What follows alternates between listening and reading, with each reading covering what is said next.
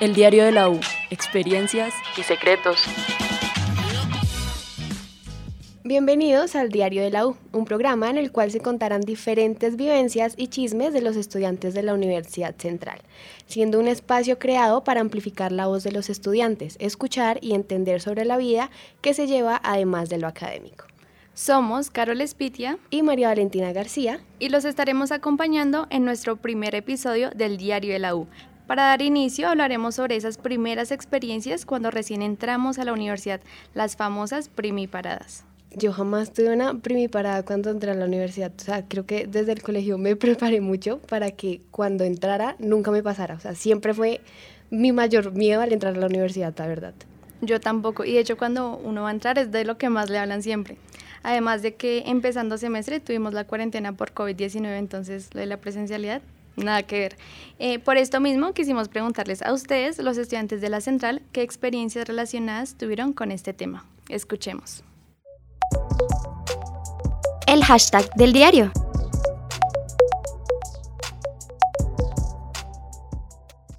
Era mi primer día de clase en la universidad, entonces pues obviamente no sabía dónde quedaban los salones y más porque la inducción fue en la otra sede, así que no sabía dónde quedaban los salones.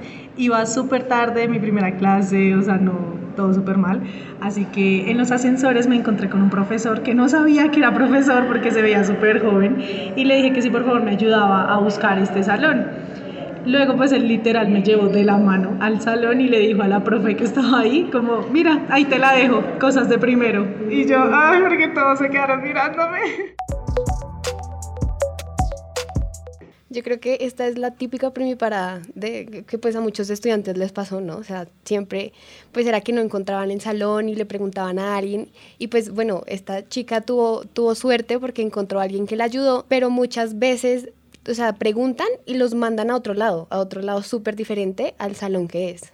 Exactamente, es algo que pasa mucho, y digamos con lo de los profesores, confundirlos con estudiantes porque son muy jóvenes.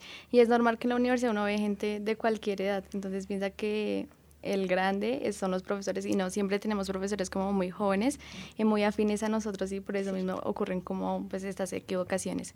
Y en cuanto al otro, pues en mi caso me preparé muy bien para saber lo de los salones porque también es algo que se sabe que otros estudiantes por maldad o por hacer la broma dicen otro salón y uno termina yendo a una clase totalmente distinta y todos se quedan mirando y qué vergüenza que pase eso. Es cierto, yo siempre procuraba como andar en grupo, o sea, desde, el primer día que entré siempre como que ya hice amigas para que no me pasara eso, porque de verdad fue mi mayor temor al estar en la universidad. Y de hecho es algo que uno tiene como que aprovechar en la inducción, ¿no? Hacer el grupito y demás para no llegar el primer día solo.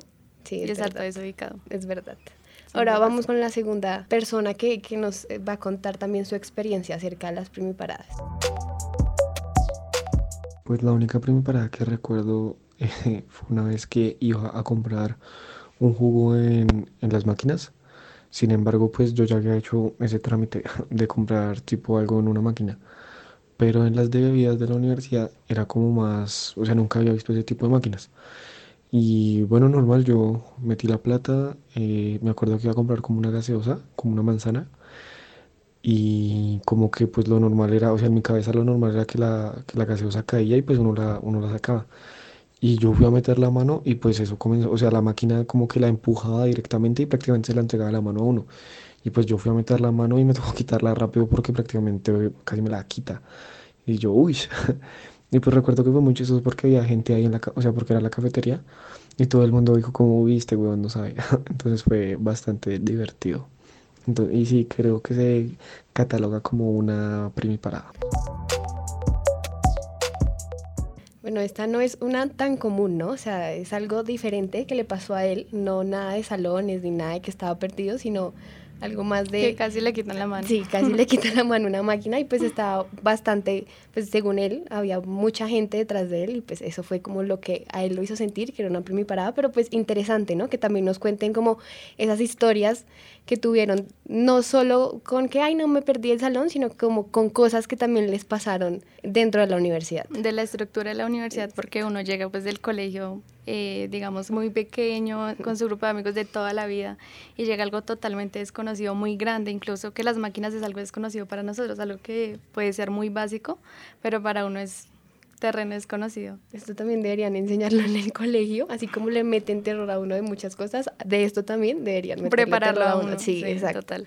Porque de hecho cuando la gente, pues, eh, como a la hora del almuerzo salen todos los estudiantes y demás, y uno también está ahí como con la presión, y pasa que cuando pasan un grupo muy grande, ya uno sabe como primíparos de una. Es y cierto. se ve que están con las máquinas, con los microondas, con todo, están como súper curiosos, incluso Sí. nerviosos de que pase cualquier cosa como estas. Sí, ya los, los estudiantes del primer semestre, bueno, desde los primeros ya vienen súper preparados para que no les pase ninguno, ninguna de estas cosas en la universidad.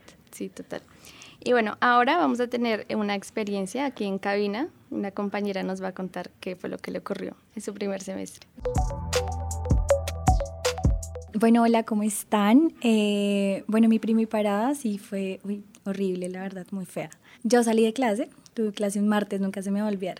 Salí de clase pues uno siempre emocionado, ¿no? Como dicen ustedes, uno emocionado en la universidad, una nueva etapa, Dios.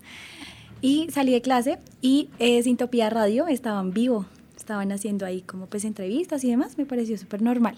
Y pues uno emocionado que pues, lo hagan partícipe eh, de las entrevistas, de uno poder hablar, no, pues imagínate. Y la emisora. Guau. A ver, Sí. en la emisora, como no. Entonces me dijeron como, no, pues es que te vamos a entrevistar unas preguntas. Y yo, ah, bueno, dale, súper emocionadísima. Me senté, eh, comencé a hablar. Me dijeron, bueno, y lo más importante, ¿de qué, de, de qué semestre eres? Y yo, no, pues de primero, pues sin yo saber que... Entonces se para el chico que me estaba entrevistando, se para en la silla donde estaba eh, pues locucionando y dice, oigan todos los que están aquí, ella es primípara. Y pues había un montón de gente, o sea, no se imaginan, todos me voltearon a ver, todos supieron que era primípara y me sentí horrible, o sea, no se imaginan, en serio. Y de hecho no fue tu culpa, sino que fue... Te lo hicieron, o sea, Sí, o Sí, sea, fue, pues no fue como que te equivocaste o algo, sino que intencionalmente te lo hicieron. Exacto, Qué o sea, pena. no, y pues que, o, o- o sea, que a uno le da pena. Y pues, o sea, y que haya un grupo, o sea, bastante grande de gente, o sea, peor, la Además verdad. que va- vas a venir a la universidad y te van a reconocer y, ay, la primípara. O Sí, hay comentarios como, ay, ya va la primípara. Eso se siente horrible. Sí, Sí. y es que uno lleva como en mente eso, como lo van a recordar por siempre, no sé qué, pero muchas veces son cosas pues que pasan a Sí, diario, ¿no? Y se dejan pasar. Sí, ya, son- ya voy en segundo. Tampoco, pues, no se amarren tranquilos. Ya pasó, ya pasó la pasan pena. cosas Sí, ya pasó, tranquilos. Ya en último semestre se van a reír y ni siquiera se van a acordar de eso. Exacto. Cierto, ya son historias para luego reírse. Sí, ya, anécdotas. Como en este momento. sí, exacto. Ya uno las cuenta con risa y todo. Y bueno, también eh, los invitamos a todos los que nos escuchan a que nos sigan en Instagram y nos cuenten sus primiparadas que les ocurra a ustedes o a sus amigos en el diario de la U y eh, es totalmente anónimo con el hashtag del diario. Y nos encuentran en Instagram como arroba el diario de la U. Lo último en tendencia. Y en lo último en tendencia, RBD agotó tres fechas de concierto en Colombia que se llevarán a cabo en los próximos 3, 4 y 5 de noviembre en el Estadio Atanasio Girardot de Medellín.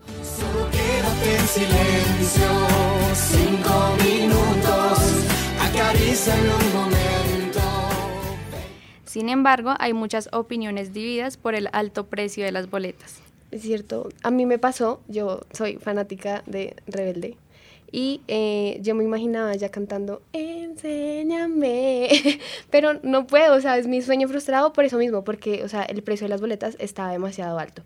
Y también escuché varios comentarios eh, acerca de la plataforma que presentó como varios inconvenientes, que se cayó, o sea, la gente no, mucha gente se quedó también, así como yo, sin, sin poder comprar sus boletas.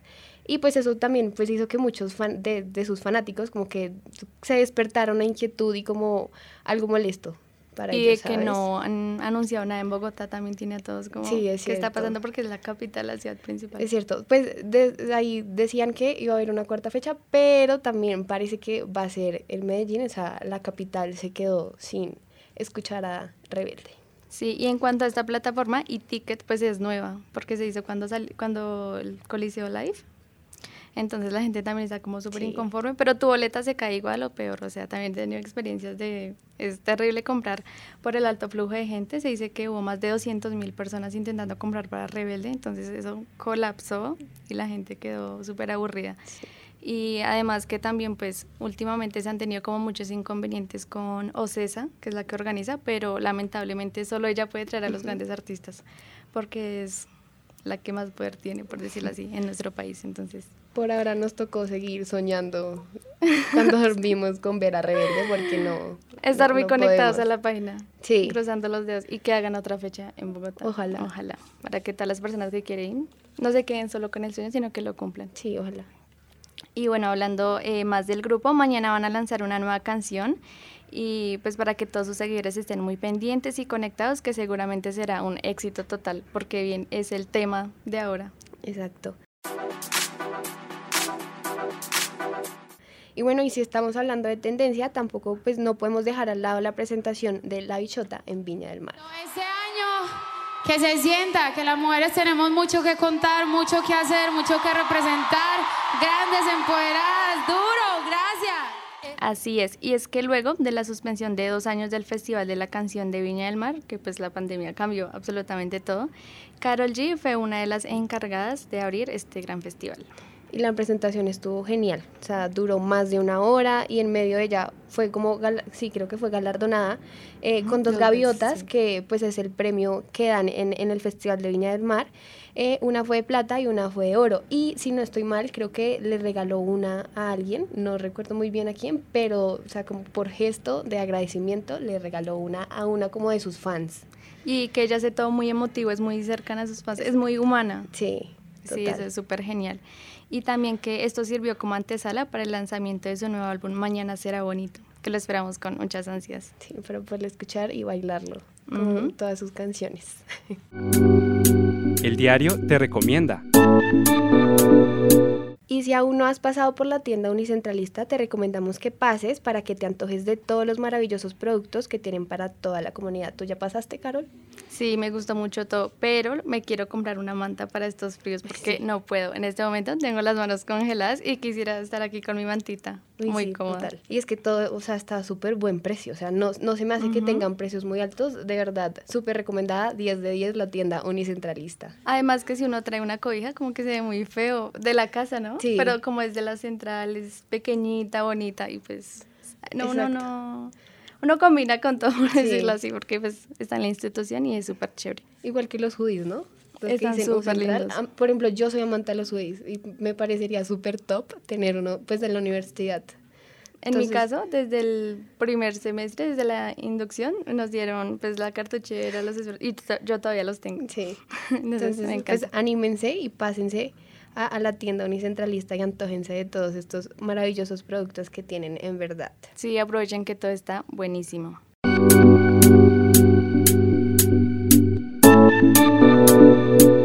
Ahora vamos a hablar de que para ingresar al edificio principal de la U nos llegó un correo de que ahora va a ser mucho más fácil. No necesitamos el físico, sino lo vamos a poder hacer en digital. O sea, el carnet, o sea, ya voy a poder entrar sin carnet a la universidad.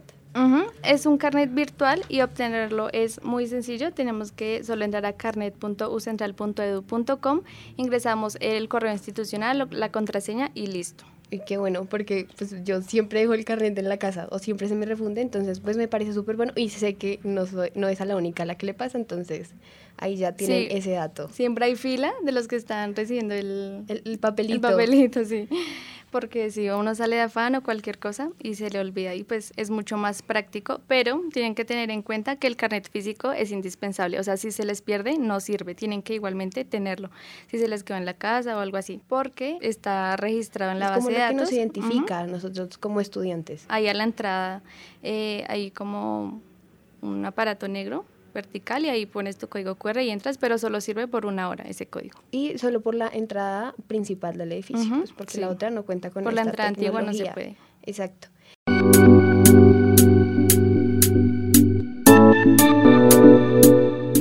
Ya estamos llegando al, a la final, al final del primer capítulo pues, de este maravilloso podcast que pues hoy inicia. Esperamos que lo hayan disfrutado y que desde donde quiera que nos estén escuchando pues hayan recordado también sus primiparadas, que se hayan reído también aquí con nosotras, como pues lo hicimos. Que todos estos temas hayan sido de su interés y agrado. Hay mucho tema para hablar, así que sigan conectados. Y no olviden seguirnos en Instagram como arroba el diario de la U y en Agencia Central de Noticias donde podrás contactarnos. Y recuerden que cada semana se subirá un nuevo episodio donde hablaremos diferentes temas del agua. Nos escuchamos la próxima semana. Chao, chao. Chao. El Diario de la U Podcast es grabado en Master Central para Concéntrica Media.